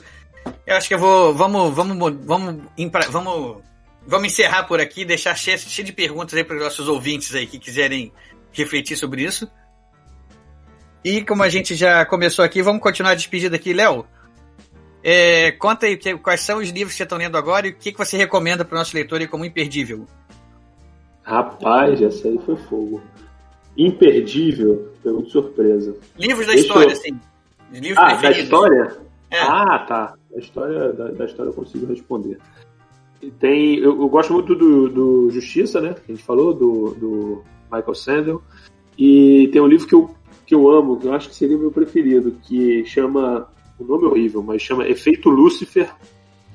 É de um psicólogo chamado Philip Zimbardo. Esse é, é um psicólogo que fez aquele. Na década de 70, ele fez aquele experimento, experimento prisão de Stanford que ficou mega conhecido, ficou ultra, meio que revolucionou a psicologia na época, que até então entendia-se que a, a- as pessoas eram, é, eram mais ou boas meio que de, de, de nascença. É, e aí ele, através desse experimento, ele, ele provou, ele, sem querer, tá? Ele não queria provar isso, mas através desse, desse experimento e depois dos próximos que derivaram dele, é, provou-se que o, o ambiente ele transforma muito as pessoas é, em boas ou ruins. Então, é, eu acho imperdível, acho sensacional esse livro. No momento, eu estou lendo o. Eu comecei a tentar ler um que o Bill Gates indicou, mas como se fosse o melhor que ele, que ele tenha lido. Mas eu achei bem, é, bem, bem um pouquinho difícil a leitura. É, e aí eu estou disputando agora o, o How Democracy Dies. How Democracy Dies. Esse livro está muito na moda hoje em dia. É, pois é, mas eu achei é legalzinho, mas não é na, e o do Bill Gates chama Enlightenment Now. Eu achei muito pesado, enfim, tentei ler um pouquinho, mas achei a leitura pesada, falei, cara, para agora não tá dando não. Eu parei, parei no comecinho. Então legal. Como as democracias morrem, é o livro, é o título do livro em português. E o do Bill Gates aí, Enlightenment Now. Esse eu não sei como é que é o livro em português, o nome em português. Posso pesquisar, vou pesquisar aqui, eu te falo, do Steven Pinker. Enfim, Léo, valeu pela participação. A gente espero ter sido sua primeira. A, gente, a porta está aberta aí para você voltar aqui outras vezes para a gente conversar mais sobre outros livros. E você, Botter? O que, que você está lendo atualmente e o que, que você indica aí pro pessoal como livro atemporal? É, tô lendo o livro do um senhor calha, calhamaço, né? Chama Queda de Gigantes, do Ken Follett. É o livro 1, um, são três. De cara, tem umas 900 páginas. É, hoje eu vou aproveitar e fazer um, um gancho falando de um outro livro também que eu quero recomendar, que fala também sobre viagem no tempo, só que assim, é viagem no tempo com terror. Chama Novembro de 60 de é, Novembro de, de 63 do Stephen King. Ah, tá claro. Sinopse rápido aí pra gente ouvir. Ah, é um é um professor de, é, um professor de inglês, né, na, que mora na cidade do Maine. Aí ele consegue, é, ele tem alguns problemas que ele acaba enfrentando. Aí o que acontece? Ele, a viagem do tempo dele, é, ele entra dentro de uma máquina de refrigerante para poder voltar no tempo para evitar que o JFK seja morto a tiros. Faz todo sentido entrar numa máquina de refrigerante para evitar. Tô só lendo o livro para entender mesmo, com certeza. Botter, você, como eu falei lá no início, você é da casa, apesar de ser a primeira participação aqui, tá sempre participando e comentando, mandando e-mail pra gente. Saiba que a gente curte muito isso. Então também espero que seja a primeira vez que você esteja aqui, primeira de muitas. E, como eu falei, a porta tá aberta aí para quando quiser sugerir. É, eu para nossa tradição aqui, eu, eu vou falar, o livro que eu estou lendo atualmente é o Kitchen Confidential, do Anthony Bourdain. Anthony Bourdain é um desses. Foi, né? Ele se. Ele acabou se, se cometendo suicídio há, há, um ou dois anos atrás. Ele é um desses chefes celebridades aí do mundo. E esse livro dele é uma. É exposição, sim, crua do mundo da alta gastronomia, né? Ele começa explicando um pouco da biografia dele, o que levou ele a se tornar um chefe. Ele conta uns casos interessantes no início do livro, coisas que foram marcantes para ele. E depois ele começa, eu tô num momento do livro assim, onde ele está contando do dia a dia de uma cozinha, de um restaurante, da equipe, que, que, que papel de cada um, como é que funciona lá dentro o dia a dia, os equipamentos que eles usam. Tá uma coisa bem, bem interessante assim, é, aprender ele falando isso por exemplo, falando para você jamais pedir é, peixe às segundas-feiras dos restaurantes, ou você jamais pedir. Por quê? Ou você jamais pedir é, é, carne bem passada. Ele falou que a, a, normalmente os peixes chegam nos restaurantes às quintas-feiras. Quintas ou sextas. E aí você tem a, a, o movimento de final de semana muito intenso, que é onde os restaurantes têm um movimento maior.